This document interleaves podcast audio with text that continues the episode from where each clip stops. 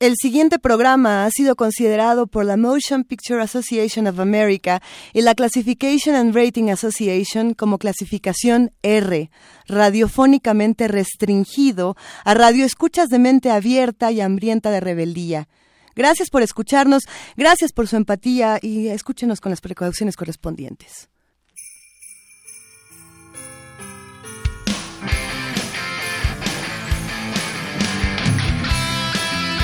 Radio UNAM presenta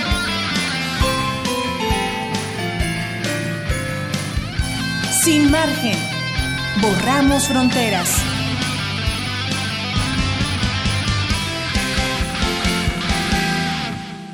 ¿Qué tal? Muy buenas tardes. Ya empezó sin margen y ahora tiene rúbrica navideña. ¿Cómo de que no? Se acercan las fiestas decembrinas. Ya estamos a 15 de diciembre, nada más y nada menos. Son las 12 de la tarde con dos minutos. Bienvenidos a este programa donde somos irreverentes, pero sobre todo somos inteligentes y los invitamos a que busquemos a los personajes marginados dentro de todas las disciplinas artísticas. Ustedes saben que hemos hablado de temas muy difíciles, así como de temas lúdicos. Y el día de hoy estamos muy emocionados porque que sí es clasificación R y es clasificación M de marginado cinematográfico. Tenemos invitados fenomenales, de hecho creo que son dos de mis personas favoritas de todas las historias, porque son genios y, cuando tenemos la oportunidad de hablar con genios y críticos cinematográficos de este tamaño, bueno, la cosa se va a poner deliciosa. Les cuento qué va a pasar el día de hoy en Sin Margen. Está con nosotros Guadalupe Ferrer, ya les vamos a...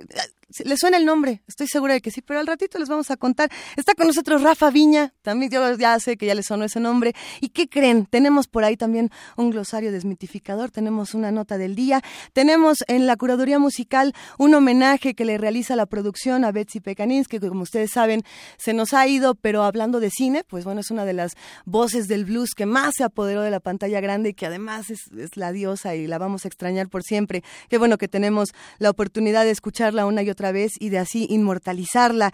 ¿Qué más tenemos el día de hoy en Sin Margen? ¿Quieren saber quién es la mala conducta? ¿Quién se portó mal? Pues la mala conducta del día de hoy es Alfredo Alonso. Ustedes lo conocerán por películas como Rudo y Cursi, por ejemplo. Al ratito les vamos a contar más de Alfredo Alonso, que ya lo van a conocer, les va a encantar. Quédense con nosotros, esta introducción es breve porque el glosario desmitificador les propone un juego que, mire, si usted no conoce, pues mejor no descalifique, ¿no? Vamos a escucharlo.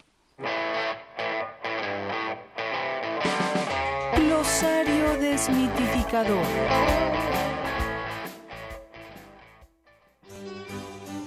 ¿Eres de los que solo ve cine de arte?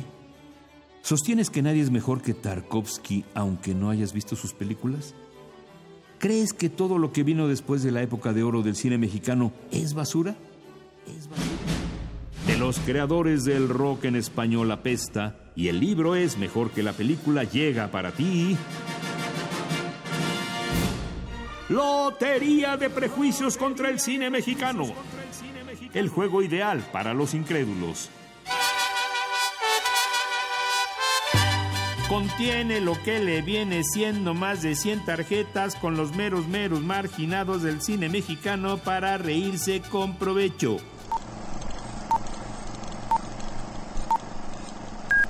La encuerada con Mimi Derba. La loca que se desnudó por primera vez en el cine. Ya ve usted cómo son. Buenas chicas. Hasta Elvira. Siempre que no haya clientes y estemos solos como ahora, a gusto. El mudo. Enrique Rosas y sus vistas silenciosas del México porfiriano. Ya tengo localizada la casa de la piedad. Podemos ir tranquilos. No viven allí más que dos viejas solas. Ah. Seguiremos este camino. Mm, De modo que la cosa es fácil. Ah, Así lo creo yo al menos. Además, para eso iremos todos. ¿Estás de acuerdo? ¿Tú también? ¿Sí? Sí, todos. Sí, cómo no. Ese es el plan. La Pueblerina. Vea usted a Columba Domínguez en un México subdesarrollado, rural e iletrado. No me la voy a poner.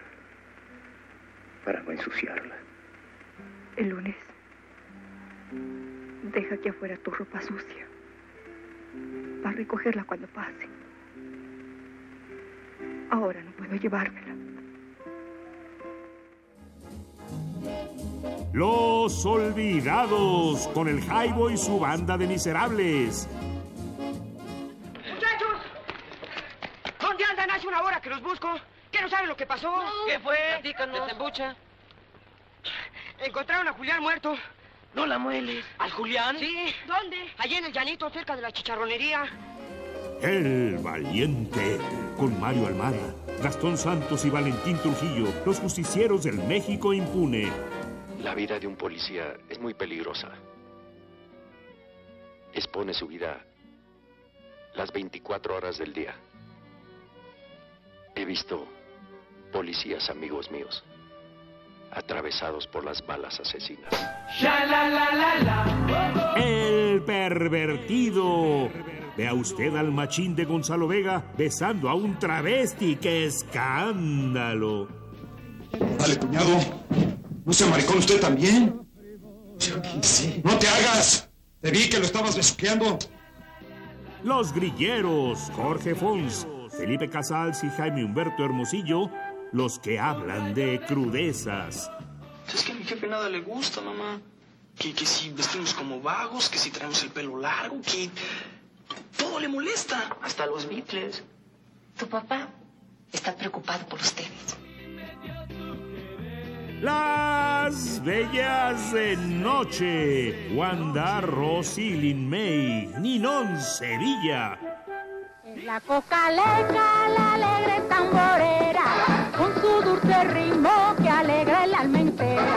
Con su dulce Malora, Malora, llega el poco presupuesto, ñaca, ñaca.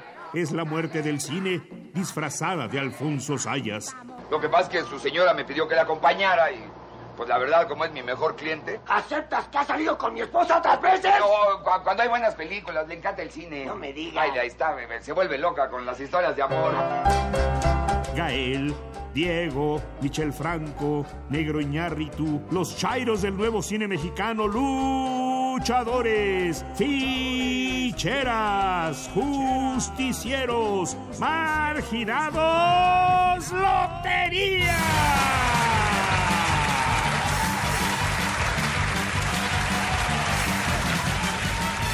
Lleve, lleve su lotería de prejuicios contra el cine mexicano, pero acuérdese, si no conoce, mejor no descalifique.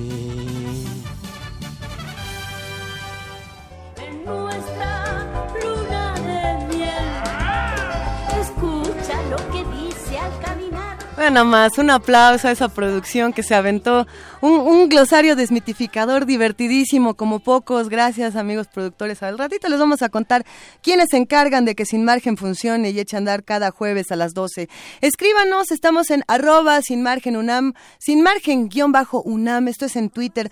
Mándenos mensajitos porque además tienen la oportunidad del día de hoy, queridísimas malas conductas que nos escuchan, de hablar con dos personajes fundamentales para el cine y sobre todo para entender que ese es algo, vamos a las películas, no hacemos este ejercicio de reflexión, eh, de sentarnos frente al otro y decir, bueno, ¿y qué te pareció? ¿Y te gustó? ¿Qué opinas? ¿Qué te quiso decir? Pero mi, ma- mi querida maestra Guadalupe Ferrer alguna vez me dijo que si queríamos entender a un país, lo que teníamos que hacer era ver su cine. Si queríamos entender al México de los años 50, viéramos cine de México de los años 50 y así para los 60, para los 70, para los 90 y para los 2000 y hacia adelante. Tenemos el privilegio aquí en Sin Margen de contar con nuestra maestra Guadalupe Ferrer, titular de la Dirección General de Actividades Cinematográficas de la UNAM y por supuesto de la Filmoteca. Querida Guadalupe, bienvenida, qué placer. Ay, Luisa, qué divertido, además. O sea, Se yo quiero bueno. comprar la lotería ahorita. ¿Sí la ¿no? quieres? Sí, sí, claro. Bueno, es esa risa que escuchan, queridas malas conductas, es nada más y nada menos que Rafael Aviña. Rafa Viña, crítico cinematográfico, escritor de libros fundamentales. Por ahí están, por ejemplo, Asesinos Seriales, El Cine Oscuro. A ver, estaba este del cine de la paranoia, pero queridísimo Rafa, eh, bienvenido, porque además tu tarea fundamental como autor y como crítico a nosotros siempre nos llena de muchísima admiración y, y te agradecemos que nos acompañes. No, muchas gracias Luisa por invitarme. Qué bueno que estoy aquí también con Lupita, que bueno, me siento muy a Pero es que además ya aquí to- to- ya son cuates, ya me van a, me voy a ir al rincón yo a verlos platicar. Pero eh, eso es lo que queremos el día de hoy en Sin Margen, para rescatar estos personajes de- del cine mexicano que, que uno pensaría que son los marginados, pues qué mejor que hacerlo que con, con los buenos, que son ustedes, ¿no? Los meros meros. Eh, Podríamos pensar que se acaba esta época del cine oro, de esta época de oro del cine mexicano, y que de ahí muchos dijeron, bueno, lo que vino es pura basura, ¿no? Y nada más vino eh, cine de ficheras y, luchadores, y, y, no hay quizá un análisis más profundo, sí lo ha habido en los últimos años, pero eh, en su momento era como el, el cine chafa, ¿no? esta serie B, que yo no entiendo por qué el término serie B se ha vuelto peyorativo, ya lo, ya lo platicaremos.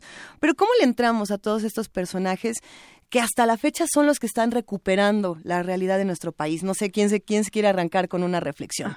¿Quién le entra? te, digo, te, digo, para empezar con la parte más seria del asunto, para que Rafa de inmediato se apropie del micrófono.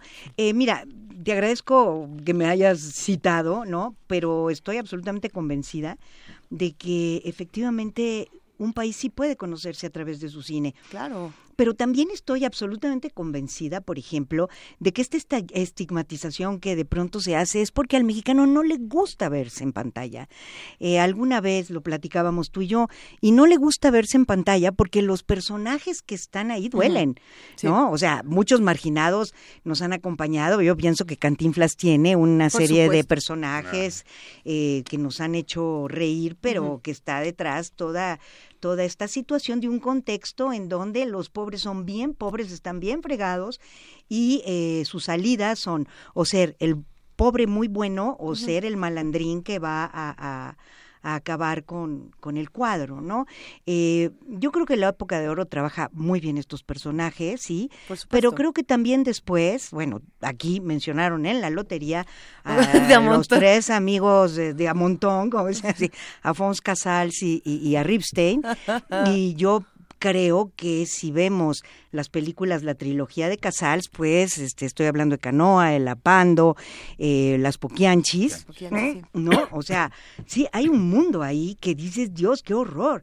¿no? Este, sobre todo en las Poquianchis, que, que es tremenda, eh, pero al final del día, hoy por hoy, nos pone en pantalla que estábamos revisando en esa época. Entonces sí creo que el personaje de los marginados, digo, esta, esta figura, sí, sí, sí. esta figura viene muy bien para, para estos análisis y me da mucha tristeza, por ejemplo, que películas como una ópera prima de del Cue que se llama El Mago hayan tenido, que a mí me parece que tiene todos los valores, que es una especie casi de toque neorrealista eh, de la inspiración del, del italiano haya, por ejemplo, tenido muy poca fortuna en pantalla y la tiene por eso, porque el mexicano pareciera que hoy se va alegremente al cine a ver cómo vive una clase media alta o los ricos, ¿no? Y de lo demás, pues no quiere saber pero de que tenemos que hacer esas películas, las tenemos que hacer sin lugar a dudas. Aunque quizá en esta reflexión me, me, gustaría preguntarles a los dos, Rafa, eh, Guadalupe, pensando en esto, ¿en qué queremos ver en la pantalla y qué no queremos ver? Eh, ¿Qué tanto también se, se, nos ofrece en las pantallas? ¿no? Eh, nosotros queremos ver a veces a estos personajes y no los encontramos en, el cine porque el cine no los vende tampoco, ¿no? El cine también dice, ah, como que esta película no me va a servir, ¿no? Porque a lo mejor me va a servir mejor la, la, esta, muy bonita, donde todos se ven muy guapos y donde el sentido del humor está muy bien, que, estamos defendiendo, por supuesto, el sentido del humor. De hecho, los marginados tienen mucho, ¿no? Eh, pero, claro. Pero sí, también el cine decide a, quienes vemos, o bueno, la industria cinematográfica y, también los establecimientos dicen, esta no, esta, esta le doy tres días y la saco, ¿no? Que, que, ese es otro, otro problema. Pero ¿qué estamos viendo en el cine, Rafa? ¿Y quiénes son estos personajes que deberíamos quizá de estar viendo? Bueno, sí, es que mucho tiene que ver con la, con la cuestión ahora del, del público, de la industria, de las de los exhibidores, o sea, esencialmente ese es el gran problema. O sea, yo podría, bueno, todo lo que dijo Guadalupe anteriormente, pues sí, estoy totalmente de acuerdo, ¿no? Si uno piensa, por ejemplo, El Mago fue una película que tristemente le fue muy mal y tenía muchos personajes marginados. Bueno, ya de, me acuerdo una secuencia que a mí me encantó cuando están disfrazados de botargas, están ahí discutiendo, o sea, qué más marginados que un, ves como ahorita vemos a un doctor Simil ahí este la botarga de doctor Simil o los que están en, en, en Madero, en la calle de Madero, pues qué más personajes marginados que eso, ¿no? Y, y, bueno, por desgracia también, antes en la época de oro, el público veía cine mexicano porque le gustaba verse reflejado en la pantalla, porque de alguna manera se veía, o sea, esos éramos nosotros, o sea, me, estoy viendo a la señora del que vende los tacos en la esquina, estoy viendo al cuate que trae su guitarrita ahí intentando convertirse en un este cantante de éxito y que va a la aspiracional, aspiracional que va al XW al concurso de aficionados, que como sabemos incluso Pedro Infante, este Luis Aguilar salieron de esos concursos, María Victoria salió de esos concursos. Entonces, este, todo eso era real, o sea, era un México diferente. Pero ahora, tristemente, vemos que las películas mexicanas que valen la pena, por ejemplo, en este año, cintas como Los Muertos, este, Los Hamsters, que me parece extraordinaria película, eh, tronaron a la semana. Y en cambio, ¿qué pasa con este eh, Frida. No manches Frida, o sea, metió más de un millón y medio de, de, de, pesos en taquilla, ¿no? O sea, no sé cuántos millones en de espectadores, pero ese tipo de películas, esta qué pena tu vida, o sea, ese tipo de cine, o sea, ya ahora al público de ahora o sea, mira, yo antes yo pensaba que estaba equivocado y decía, no, es que el público, no sé qué, no se da cuenta. No, ahora cada vez me convenzo más y perdónenme por lo que voy a decir, pero creo que cada vez hay un público más abúlico, más ignorante, más tonto, o sea, de verdad, o sea, sí creo que hay un público que ya, o sea, ya le vale por completo y se deja llevar por las cosas más torpes, más, más inútiles, más vacuas, y no, o sea, hay un público que sí está buscando cosas alternativas, pero el, ese otro público es el que llena las salas y que son consumistas y que van a eso nada más. sobre todo pienso yo que es un público que quiere salir de la sala y, no tener ya nada más que ver con la historia. O sea, se divirtió, ahí la dejó y hay otras propuestas de las que habla Rafael que de pronto pues te hacen salir del cine pensando, ¿no? Claro. Eh, ah, yo traía colación, eh, te recuerdo Anarquía. sí, eh, te, prometo, te prometo anarquía, perdón. Oye, a mí me parece una película estupenda, estupenda, y nos habla de algo que estamos viviendo hoy, pero a flor de piel en, ¿qué te puedo decir? El 95% de nuestra población. Jóvenes, ¿no? Eh, buscando una opción tratando de hacer algo mejor de su propia vida, de no relacionarse con asuntos del crimen en un sentido, a veces orillados a llegar allí, pero produciendo poesía extraordinaria. Y hay una lectura de un poema que después el director me dijo, el muchacho es el poeta, el que la lee en la película, y tú dices, estoy viendo un guate brillantísimo que podría ser de la generación beatnik, ¿no? O sea, ¿cómo es, posible que eh, nuestra gente que va al cine no piense que vale la pena eh, entender que estas propuestas a dónde lo están llevando, ¿no? O sea, eh, y eso sí es verse mucho reflejado. No, mira, yo entiendo.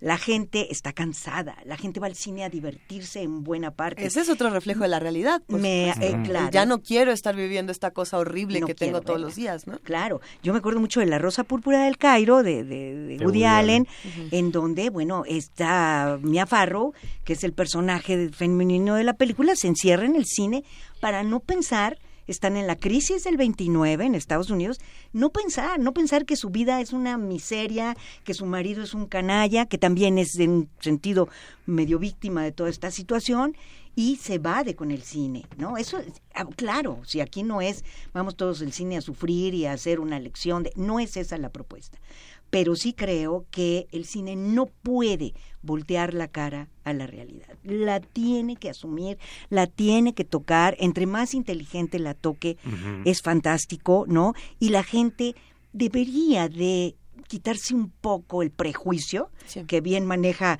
la cápsula introductoria y pensar que hay, hay una cosa que, de la que hablar, este, de la que ver y de, eh, en donde puede entenderse también él mismo, ¿no? Eh, lo vamos a detener un momentito aquí para preguntarnos más hacia, un poco hacia adelante en la conversación, ¿para qué nos está sirviendo el cine hoy en día y sobre todo para qué nos sirven las figuras de los marginados si es que nos están funcionando de algo? Pero vamos a escuchar en este momento, por supuesto, a Betsy Pecanins. Ella es la reina, ella fue la reina y seguirá siendo por siempre la reina del blues en nuestro país.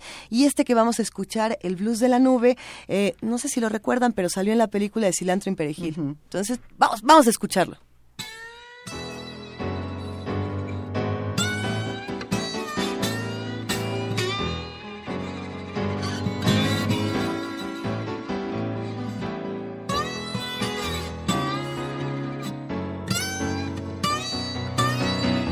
Te lloré como nube. Te di mi corazón envuelto para regalo con todo y pasión. Me desperté con tu ausencia.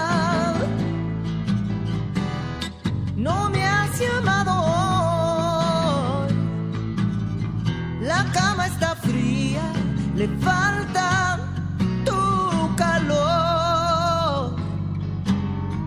No quiero andar por las ramas. Tu cuerpo es mi sin razón. Te firmo lo que tú quieras. Estoy que me muero. Hazme el amor. La noche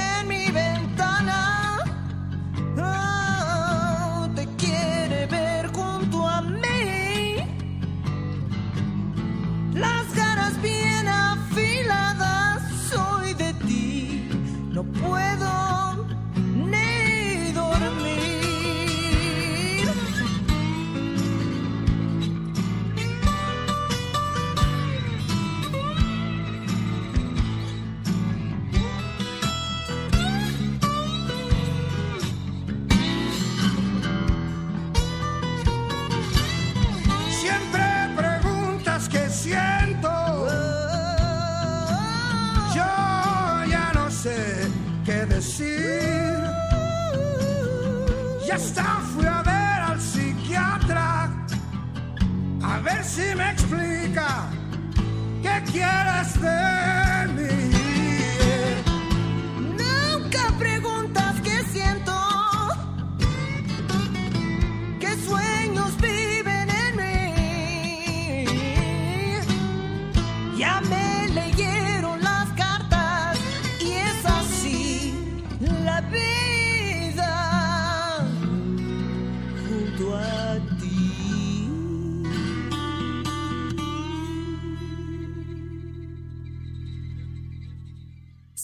margen.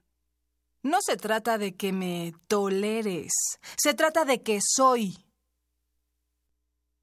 Se trata de que soy, y ustedes que nos escuchan, ya paren de marginar, porque estamos hablando de cine mexicano aquí en Sin Margen. Escríbanos, arroba sin margen guion bajo UNAM. Estamos hablando precisamente de qué nos hacen pensar los marginados en el cine, querido Rafa Viña. Eh, nosotros sabemos que además tú tienes una, una mente que da vueltas por los lugares más extraños. Y cuando planteamos esta conversación, a ti se te ocurrió un término que me fascinó y era el paria cinematográfico. Yo me quedé con eso y pensaba, ¿quién es el paria cinematográfico?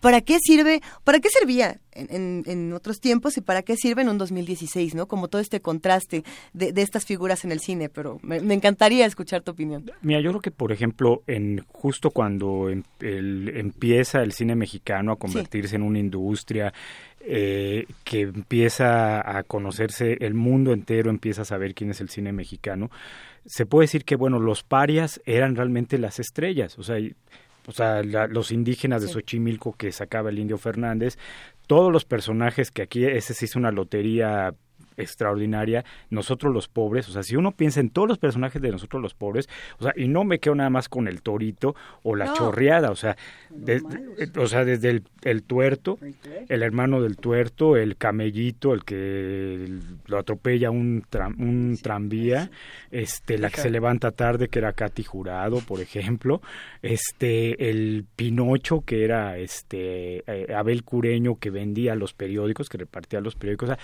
todos los personajes eran, en efecto, los marginados, incluso nosotros los pobres empieza con dos niños que sacan de la basura un álbum, y entonces es donde van viendo personaje tras, tras personaje. El propio Galindo sacó los parias que eran el, el chofer, que era este David Silva, o su cobrador, que era Fernando Soto Mantequilla. Y hay un personaje que siempre estaba ahí, que era Resortes, por ejemplo, en Los Fernández de Peralvillo, es una, es- o sea, es la voz de la conciencia, y eso es lo que me parece fabuloso, porque ese, ese mismo personaje, que es el borrachín, que es aparentemente el borrachín que nadie, que todo el mundo desprecia, pero es, el, es la conciencia del pueblo. Y está en lo- e- ese mismo personaje de alguna manera lo repite en Tacos al Carbón, incluso en la de este de Jorge Fonsa de los albañiles. albañiles, O sea, es un personaje que tra- que fue este cambiando de, de diferentes épocas, haciendo la misma voz de la conciencia. Entonces yo creo que el paria cinematográfico es eso, es la voz de la conciencia detrás de toda la historia del cine mexicano. ¿no? Porque, que ahí hay algo interesante porque es una conciencia que no necesariamente queremos escuchar. Claro. Y, y retomando un poco lo que teníamos en el bloque anterior, eh, a lo mejor no ver estas películas por no querer verlas eh, en este contraste tan duro con la realidad. Sí nos hace perdernos de muchas cosas, pero también nos haría analizar eh, cuál es, qué es lo que nos está diciendo. A lo mejor hay, hay una desigualdad, y yo lo, lo pongo sobre la mesa para que lo discutamos, hay una desigualdad tal en este país, en esta ciudad misma, en donde el discurso del marginado no es el mismo para todos. Eh, y, y hay tal desigualdad que o estás de un lado o estás del otro, y no, pareciera que no podemos ya empatizar con este tipo de personajes. ¿O sí podemos? No, fíjate que eh, esto que comentas me hace reflexionar en todo este periodo que mm, se maneja como en el que el público mexicano abandona sus alas, este, lo que tú decías, ficheras, albures por todos lados. Hay de todos modos una presencia del marginado fuertísima. El tema del taller mecánico, en Claro. donde se reúnen todos los que trabajan en eso, pero desde el ladrón al- hasta el muchacho bueno que no quiere corromperse y que de verdad arregla el carro del taller mecánico, eh, en donde el tono cambia, deja de ser melodramático, eh, como fue en la época de oro, en donde tienes una Marga López eh, prostituyéndose en Salón México Claro. para mantener a la hermana, todo. para que sea otra cosa, y de pronto se convierte en, de todos modos, somos una bola de pobretones, marginados y todo, pero en nuestra vida, en nuestra vida echamos un chorro de relajo. O sea, nos reímos de todo, bebemos todo el tiempo, cervezas, lo que sea, eh, como le chuleamos a las damas de la película, eh, pero y entonces pasa del melodrama al, a la chunga, ¿no? A- al relajo. El humor se, se relaciona mucho con Eh, la pero fíjate que es interesante porque en- en las películas eh, sigue la presencia de los marginados en toda esta temporada. Las otras son vedettes, ¿no? Este, en la combi asesina, pues es la gente clase media que va trepada en este lugar. No, eh, vamos, es, cambió, la, no cambiaron, no dejaron de existir los personajes, nada más sí se cambió el tono y vulgarizaron la comedia, porque en la época de oro hay espléndida comedia. ¿no? Lo que tú decías ahorita, el, el panzonzoto, mantequilla, todos ellos, y de pronto la, eh, la vulgarizan, pero curiosamente la gente encuentra que ahí hay algo atractivo, que sí puede ver esas películas, este, que sí se ríe de los albures y de la vulgaridad, eh, y eso como que lo zafa del drama real, ya no del melodrama, del drama real Sí. que existe en el Sí. melodrama y que existe en toda esta en toda esta temporada Así es. en donde bueno no deja de haber películas notables buenas pero en general el cine encuentra a su público y a su taquilla a través de esto y luego ven olvídate la gente no va al cine la gente de la clase media que va Sí. a pagar un boleto no va al cine porque no quiere ver a esa gente ¿no? Eso no, es, eso no es Eso él. no es- eso no soy yo, Y, ¿no? y el marginado empieza a comprar no películas en la piratería. Yo esto de que la gente mexicana no ve cine mexicano, eh, o sea, no ve cine mexicano en las Ajá, salas, eh. pero tiene un consumo en la piratería impresionante. O sea que todos aquí tenemos un papá pirata, como decía el anuncio marginador. A ver, el tema de la piratería es, es otro tema que está interesantísimo, pero ahora, ahora llegamos justamente al tema de la piratería porque es cómo estamos consumiendo cine, ¿no? Que esa es la otra parte de, de una industria. Eh, yo me, me quedaría pensando en, en una frase que, que platicábamos fuera del aire y que además la, la hemos con- conservado en muchas mesas y era esto de actualmente en el cine mexicano ya no hay arquetipos. Esto fue lo que se discutía. Yo no estoy ni de un lado ni del otro, se los planteo. Decía, no hay arquetipos porque antes teníamos emblemas que, representaban todo, ¿no? Cantinflas, eh, Negrete, no sé, podríamos decir muchos, muchos actores y muchos personajes, ¿no? Y el asunto era en México ya no hay eso, ya no tenemos una figura que recordar. Vamos al cine y solamente hay historias, ya no hay un personaje al que le demos seguimiento o una figura. Yo no estaría tan segura, pero ustedes qué piensan, ¿qué piensas, Rafa? No, sí, yo creo que al contrario, o sea, hay unos arquetipos, por ejemplo, a partir de, yo creo que sexo, pudor y lágrimas. Por ejemplo. Se crea este, estos personajes, los, los yuppies, ¿no? El- y de, la, de ese tipo de comedia que yo siempre he dicho, ¿no? El sex yuppie com, ¿no? O sea, son, per- todas las películas son exactamente igual, son personajes que ¿Cómo es el sex yuppie com? A ver. O sea, serían, eh, tiene, o sea, hay situaciones de sexo, de sexualidad, Ajá. este, todos trabajan en lugares este como muy glamurosos, ¿no? Generalmente son Nadie sabe cómo le hacen, no, pero quién sabe viven cómo muy le hacen, bien, pero sí. viven en, en colonias así, la Condesa. Condesa, Coyoacán, este, las Lomas, Polanco, trabajan en los medios, en- sobre todo en cuestiones de publicidad, ¿no? Y siempre, bueno, hay elementos ahí de, de comedia, pero si uno, lo, o sea, si uno los ve, en realidad son personajes de clase media alta o más. Entonces, estos, estos personajes son los que ahora están en, la, en las películas mexicanas y ya hay una serie de arquetipos, ¿no? Ahora, Guadalupe dice algo muy interesante, Ujú. esto de los años 70, cuando el, el- el- el mexicano deja de, de- de ir a- al, al cine y que cómo estas comedias dejan de ser, bueno, estas historias melodramáticas se, se van convirtiendo en, en- en comedias y ya el mexicano se ríe de sí mismo, ¿no? Yo creo que ahí hay un director que además es un director que tiene que ver con la marginación, no solamente por sus personajes, sino porque él siempre fue un marginado, o sea, un, un, un marginado hasta la, hasta la época, hasta la, est- esta época, o sea, un personaje que nunca le dieron realmente el valor que tenía, que es el perro Estrada. O sea, las películas del perro Estrada, por ejemplo, Cayó de la Gloria el Diablo, Para servir a Sí. usted, son personajes totalmente marginados. El tragafuego de Cayó de la Gloria el Diablo, si uno ve o se- observa todos esos personajes de esa película, bueno, hay una escena en donde está cayendo un aguacero, él está con- poniendo ahí su, su de tragafuego, los niños están allá afuera, se empiezan a, a ir porque empieza a llover, él corre y se topa con la fila de una serie de, de personas que van a un, a un concurso a la, a la, a la, este, a Televicentro, este, y llega a la fila de Televicentro y él llega por error. Y ahí uno ve, por ejemplo, a Salvador Sánchez que va a cantar ranchero y él dice, no, hasta me parezco a Javier Solís, ¿no? Está Marta Aura que va a cantar estrellita. O sea, muy chistosa esa secuencia. Y él llega y entonces, ¿y usted qué sabe hacer? No, pues yo no sé qué, hacer nada. Y entonces él llega a la fila por error y dice, ¿qué hace? No, pues yo trago lumbre. Ah, pues pon, ponte este el tragalumbres ahí. Y finalmente acaba ganando el concurso. Está Chachita, está, o sea, hay muchos personajes marginados también. Ese tipo de, de, de personajes marginados de esa época, o sea, eran los personajes reales, ¿no? Los que retrataba el perro Estrada, ¿no? Y, y esos personajes dejaron de existir y ahora los personajes de ahora, como dicen, pues, son totalmente estos yuppies, ¿no?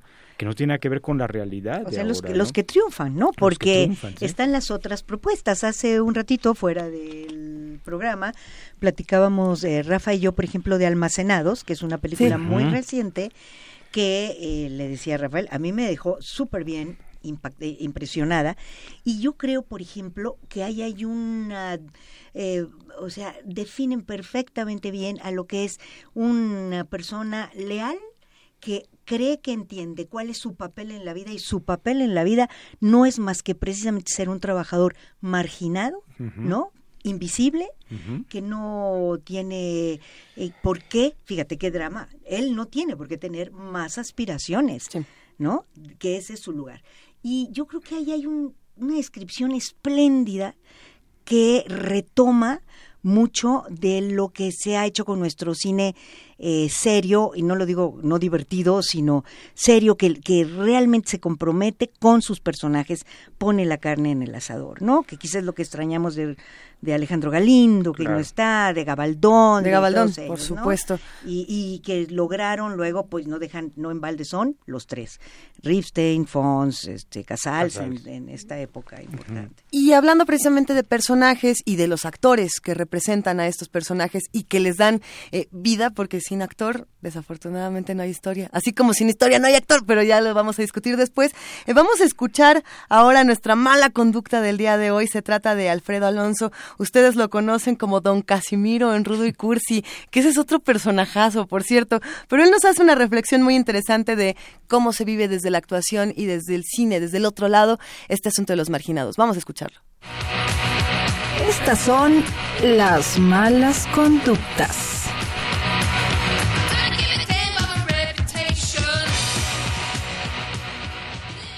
Un saludo a toda la gente de malas conductas que escuchan Radio UNAM. Voy a expresarles aquí pues una disertación que tengo sobre personajes de estratos bajos del cine mexicano. Voy a comenzar con lo que sigue, descrito, se los voy a leer. El cine mexicano siempre ha sido espejo de una sociedad que nos muestra desde diversos temas reales de ficción las distintas maneras de comportamiento de los seres humanos que en ella convivimos, mostrándonos vicios y virtudes que, por un lado, aquejan y por otro lastiman o laceran a esta sociedad, ya sea directa o indirectamente a los seres humanos, o dependiendo de lo que se quiere mostrar o criticar como vicio o virtud, haciendo mofa o elogio de ellos. En nuestro cine mexicano, nuestra sociedad ha sido representada de diferentes maneras y en diversas formas, dependiendo el tema que se esté tratando, o mostrando y dependiendo la época en que se muestran esas maneras de comportamiento social y lo que se quiere criticar al respecto del tema que se está manejando. De ahí que veamos un cine mexicano llamado el cine de la época de oro. Pero esto fue porque en México se producía mucho cine y había un mercado para colocar este producto cinematográfico. Este cine, si se le quiere catalogar, era muy costumbrista. Eran los temas de la familia, los hacendados, sin dejar atrás a los personajes de barriada y a los trabajadores del campo. En fin, la gente del pueblo. Había actores que representaban a la clase obrera, campesina, de barriada, que contrastaban con la gente con un mejor estatus social y que confrontaban valores éticos y sociales. Desde siempre, el cine ha retratado a el pueblo, personajes surgidos de una clase social humilde, trabajadora, con necesidades primordiales, pero llenos de orgullo, de valor, de valentía, de coraje, de alegría, de felicidad, de sencillez, de amor, de fuerza espiritual. Por vivir en quinto patio. Estos personajes que enfrentan al tirano, al traidor, al violador, al aprovechado, al injusto, al tirano, al ladrón, al riquillo, al politiquillo, y que los pone en evidencia ante hechos cotidianos que todos hemos padecido hasta nuestros días. Estos personajes, que para el pueblo son su empatía y que los vuelve sus héroes, sus ídolos, ya que en ellos y con ellos hacemos que se cumplan nuestros más anhelados deseos sean estos de venganza, de amor, de logros.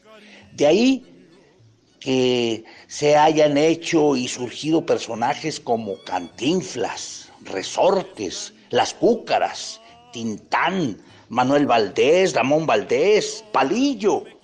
Bueno, un sinfín de cómicos y actores serios como los hermanos Soler, Joaquín Padavé, Pedro Armendáriz, Dolores del Río y una gran constelación de estrellas, actores y actrices que sería innumerable de nombrar, todos ellos logrando colocarse en el gusto del público por sus interpretaciones y mostrando la sociedad en su momento de vida.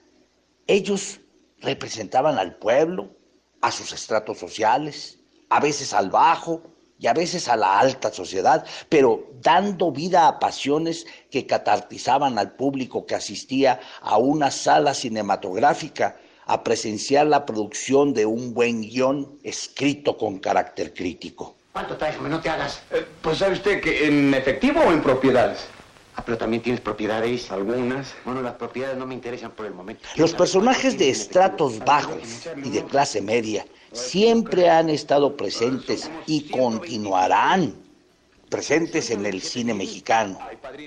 Desde Viva México, los olvidados de Buñuel, de luchas como El Santo y Blue Demon, pasando por el cine de ficheras y llegando a Rudo y Cursi y el infierno de Luis Estrada de nuestros tiempos. Personajes que nos han hecho reflexionar sobre una condición social en la que vivimos los mexicanos y en los que nos identificamos y coincidimos. Nos catartizamos con ellos porque son un espejo de lo que somos, de lo que vivimos en nuestra cotidianidad y que por circunstancias diversas o no las vemos, o las ignoramos, o no las queremos ver, creándose así la indiferencia y fragmentándose la sociedad. Y por eso estos personajes de barriada, de baja sociedad, de clase media, nos descubren y nos piden auxilio, comprensión y la unión de este, a pesar suyo, desunificado pueblo de México. Habló para ustedes Alfredo Alfonso. Hasta la próxima. El amor ciego no se controla, perro amor explota.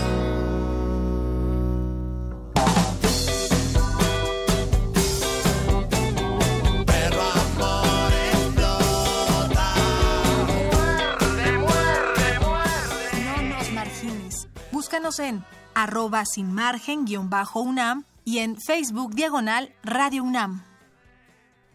Seguimos aquí en Sin Margen preguntándonos por la figura de los marginados y nos han llegado distintos comentarios. Les mandamos un gran abrazo a todas las malas conductas que se animan a platicar con nosotros. ¿Qué quieren escuchar? Escríbanos, llámenos, por favor. También estamos en el 55 36 43 39. A ver, Andrés Romero nos escribe por acá y nos dice que por favor demos nombres de directoras y de guionistas y que hablemos también de, mujeres en, el cine. ¿Qué, pasa con, las mujeres? Sobre todo, hablábamos fuera del aire, si, ¿qué están haciendo? ¿Están dirigiendo ficción? ¿Están dirigiendo documental? ¿Están dirigiendo televisión? Que es otro formato para contar historias de lo más interesante. Eh, ¿cómo, ¿cómo, podemos ver este tema, Rafa Viña? Bueno, sí, eh, sí ha habido siempre este, mujeres que han intentado entrar en su momento, también en la época de oro había mucho más machismo. Pero por supuesto. Y, y, no es que no es que en la actual haya, digo, no, bueno, nadie no es que no es que no, no haya, pero en esa época era muy difícil que una mujer pudiera entrar, o sea, no pasaban de ser scripts pero hubo algunas, como el caso de Matilde Landeta, que logró dar finalmente el salto, ¿no?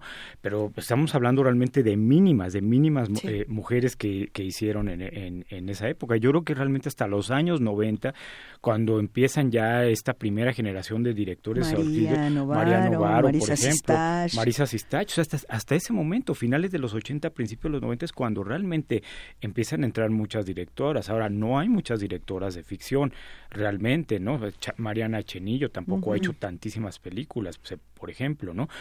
Pero, es así lo que comentaba Guadalupe, sí hay muchas directoras documentalistas y por supuesto sus trabajos han estado siempre desde el punto de vista de los marginados. ¿Por qué? Porque tiene una conciencia social fuerte, ¿no? O sea, por ejemplo, quienes han eh, realmente lucido mucho, bueno, Lucía Gajá y Tatiana Hueso. O sea, ellas dos realmente tienen un, tienen un cartel grande en, eh, a nivel ya internacional en cuanto al cine documental, ¿no? Hay mucha, bueno, es, es el éxito de, de Bellas de Noche, de esta. María José Cuevas, por ejemplo. Pero en particular, eh, Lucía y Tatiana con las películas que han hecho, pues tienen mucho, o sea, mucho de dónde cortar. Entonces yo creo que en ese sentido es donde las mujeres han destacado, el las documental. documentalistas y la época actual, ¿no? Ahora, por su carácter de documental, evidentemente, como dice Rafael, pues, el- el- ellas tienen una cercanía para eh, plantear una narrativa sobre un mundo muy concreto, no recreado, sino que lo están viendo directamente. Bueno, ahí te diría cualquiera que lo que pasa por la cámara se vuelve ficción, aunque sea documental. No, se vuelve Pero- un punto pero de vista. distinto. ¡Eh! Muy bien. Sí, pero, pero por ejemplo, en la ficción incluso, eh, hablando de Marisa y, y de María, la manera de abordar que tienen, o eh, si pienso en las buenas hierbas, en Danzón, o pienso en los pasos de Ana, o La niña en la piedra, o Perfume de Violeta, Perfume que de es sí. estupenda y quizá ahí esté reflejada una condición de marginalidad en, en la vida Sí, de estas chicas, ¿no? De todos modos, eh, la presencia de sus personajes está, la verdad, muy enfocada al espíritu femenino. Pienso en Lola de María, ¿no? La, la expresión de la madre soltera. Eh, va más eh, a, tocar la fibra femenina y el, el del personaje que la cuestión de la marginación, ¿no?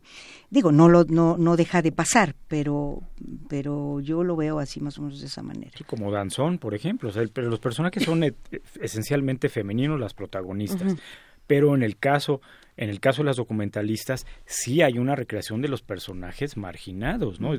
Sea una mujer acusada de un crimen que no cometió, una mexicana que no habla inglés en Estados Unidos, o sea, por ejemplo, una comunidad este en un pequeño pueblo en El Salvador que fue pues destruida por la guerrilla, ¿no? Por completo, por de- poner un, un ejemplo, ¿no? O la, la esta de los alcatraces, la revolución Ah, de los sí, claro. alcatraces, Sí. que es rescatar Kaplan, de, de, de Luciana Kaplan, Luciana Kaplan, sí. que es rescatar a la lucha de una mujer en una población con usos y costumbres muy cerrados para permitirle a ella que tenga una vida política, ¿no? ¿Eso O sea es en que- Chia- en Chiapas o eh, Oaxaca? Es en Oaxaca, En en Oaxaca. Oaxaca. O sea, sí hay un trabajo. El documental, sin lugar a dudas, está viendo muy claramente Sí. eh, hacia estas realidades. Y es interesante platicarlo así porque la siguiente pregunta que nos han mandado los radioescuchas que queríamos discutir era precisamente el asunto de cómo se vive la violencia y de cómo se vive, por ejemplo, la guerra contra las drogas, esta guerra contra el narcotráfico de la que tanto se ha hablado en los últimos días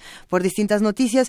Y, y nos decían, bueno, cuando lo hacemos desde el documental es una cosa porque es un, una suerte de retrato bueno, un punto de vista. Cuando lo hacemos desde la ficción, eh, se ha acusado a muchos cineastas, así como a muchos escritores, así como a muchos músicos, así como a muchos comunicadores y demás, de hacer apología de la violencia. ¿no? ¿Qué, qué pasa ahí? ¿Y qué está pasando cuando hablamos de violencia y hablamos de, pues sí, ahí, ahí la figura de los marginados da un giro muy distinto, ¿no? Eso, eso, eso a mí me gustaría señalarlo Sí. porque estamos hablando, o sea, el, el crimen organizado en forma es un grupo poderoso, no es un grupo marginado.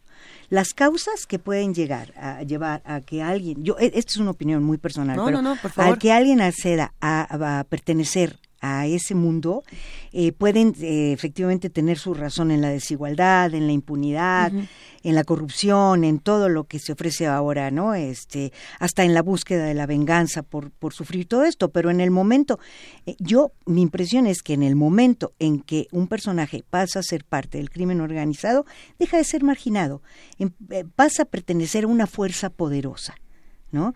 Y ahí los que sí quedan atrapados son los marginados, los que son utilizados por las dos partes, ¿no? Tanto como por un gobierno establecido como por un crimen organizado y estos están en medio y los casos son miles, ¿no? A, a mí me parece que eh, no hay una apología de la violencia porque yo, yo no sé de qué película pueden estar hablando, pero yo cada vez que me he topado como con él y o con estas películas salgo hecha. Han, han ah, mencionado, pedazos. por supuesto, muchas películas de Luis Estrada, ¿no? Que este Sí, es el, el tema que... el ejemplo sería perfecto el infierno, ¿no? O sea, el personaje marginado, eso sí, que llega este de, de Estados Unidos a México, que no tiene nada, que no tienen que caerse muerto, que es Damián Alcázar, pero poco a poco empieza a entrar en el juego del narcotráfico, el cochiloco este Joaquín Cosío, que es el que lo va metiendo, hasta que él se va volviendo cada vez más poderoso.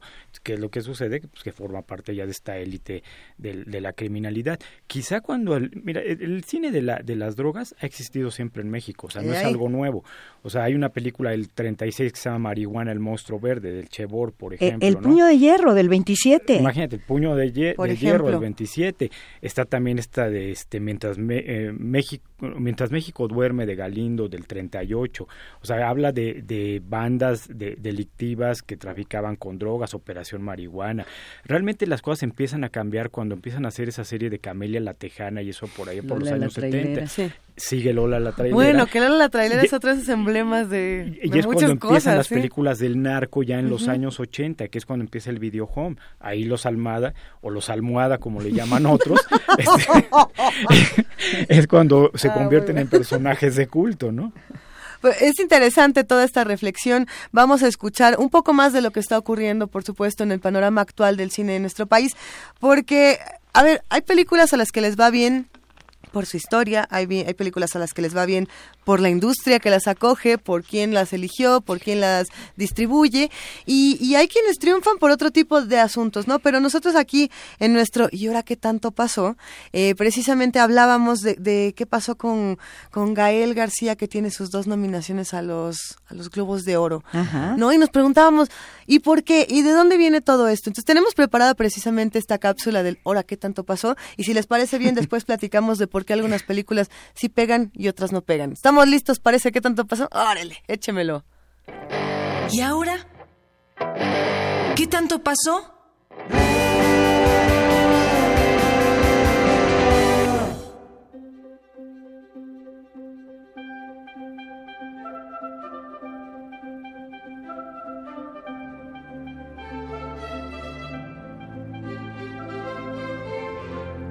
El actor mexicano Gael García Bernal es uno de los nominados para recibir el Globo de Oro en la categoría de Mejor Actor de Comedia o Musical por su trabajo en la serie Mozart in the Jungle.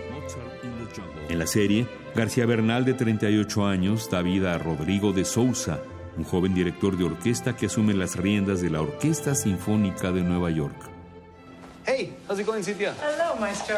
How you doing? I'm good. This is the ladies' room. And It's for ladies. one day it will be everybody's. One day. El ex Charo Lastra ha declarado a distintos medios la alegría que siente gracias a la nominación, que además de significarle un desafío escénico, le ha permitido trabajar con Mónica Bellucci y Michael McDowell, el eterno Alex DeLarge de Naranja Mecánica. Desde 1989, Gael García Bernal ha estado presente en escenarios teatrales y televisivos de todo el continente. Ha viajado en motocicleta. Fue publicista en la película No de Pablo Larraín. Transgredió lo prohibido en Amores Perros y se puso tacones para Almodóvar en La Mala Educación. Un mexicano con trayectoria versátil compite en la terna del Globo de Oro con otro grande, el actor Nick Nolte, viejo lobo de la cinematografía que en 1991 obtuvo este galardón por El Príncipe de las Mareas, en donde compartió créditos con la inolvidable Barbara Streisand. Aún así, Gael García Bernal suena fuerte para convertirse en ganador.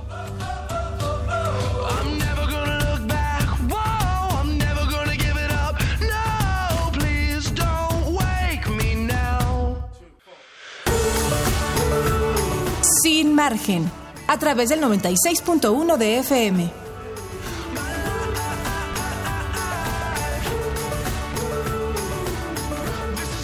Ya casi nos vamos de sin margen, pero todavía nos queda, nos quedan unos minutitos para seguir discutiendo muchas cosas. Escríbanos arroba sin margen guion bajo UNAM. Nos han mandado muchísimos mensajes, querida Guadalupe Ferrer, querido Rafael Aviña, preguntándonos por distintas películas. Una de ellas, por ejemplo, eh, Pink, que es este caso que, que sonó muchísimo el año pasado, si no me equivoco, de, de una película que promovía precisamente la familia normal, este asunto de, de lo- los homosexuales no se deben casar y no deben tener. Está muy interesante cómo arrancamos esta conversación diciendo, si usted quiere saber qué está pasando en cierto año en un país, vea su cine.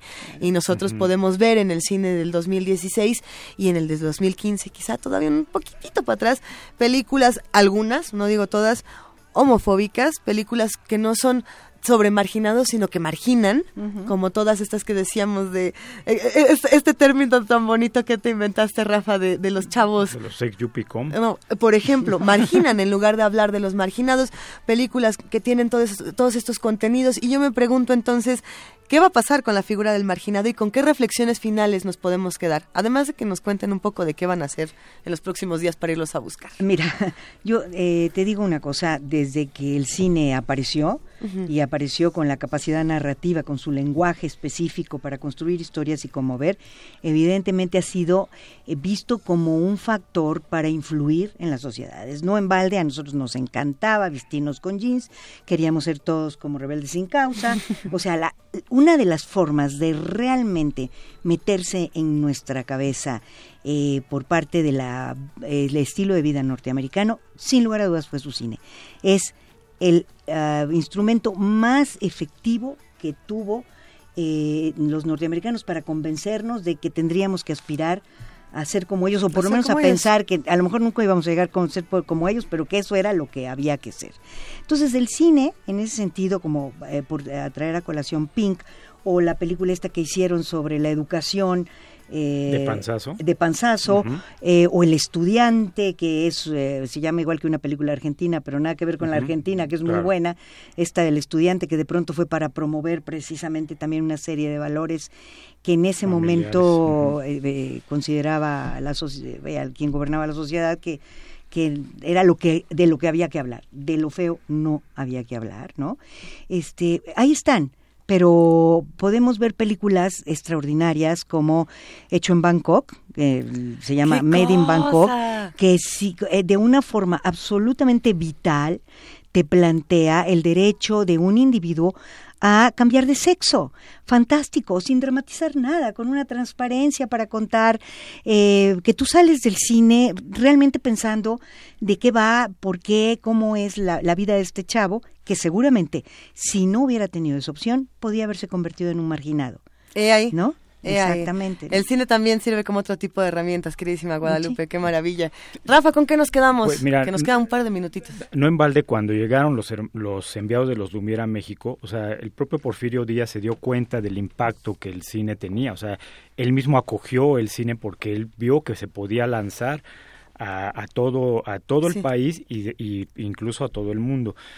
Eh, el cine el cine de ficción de ayer son los documentales del futuro. O sea, si, no- si nosotros vemos las películas de aquella época, todo lo que hemos hablado desde el principio, estamos viendo cómo era la sociedad mexicana de ese momento.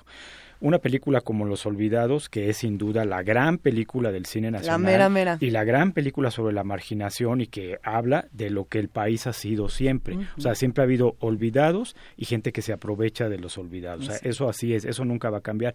Una película como la que también se habló aquí de este de la de Julio Hernández Cordón, Te prometo anarquía. Esa película Julio dentro de 20 años va a ser una película muy importante. O sea, porque va a hablar de cómo eran los jóvenes de ese momento, sin esperanzas, sin horizontes, jóvenes que puedan desaparecer de la nada y que nadie podía dar ninguna respuesta. Entonces, lo- el- la cuestión de los marginados va a ser siempre toda la vida y el cine tiene la gran capacidad de contarnos esas historias, e incluso hasta de estos personajes yuppies a los personajes marginados reales de esta sociedad. Bueno, Qué Rafa, ojalá un día así desaparezca la marginalidad. Vamos a ver, vamos a ver qué pasa, pero que una de las herramientas para que todo esto cambie sea tener conversaciones como esta. Qué verdadero placer, queridísimo Rafael Aviña, queridísima Guadalupe Ferrer, dos de mis personas favoritas, así como mis personas favoritas con quienes hacemos sin margen cada jueves. Ellos son Ernesto Díaz, Ana Salazar, eh, Arturo González, Jessica Trejo. Yo soy Luisa Iglesias. Nosotros nos vamos, ya estamos este programa agradeciendo a todas las malas conductas que nos escuchan y diciéndoles que, que nosotros no los olvidamos. Que tengan muy bonita tarde, síganse portando mal. ¡Adiós!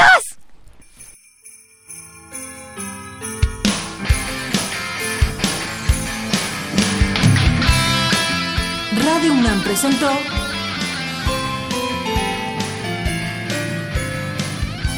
Sin margen. Borramos fronteras.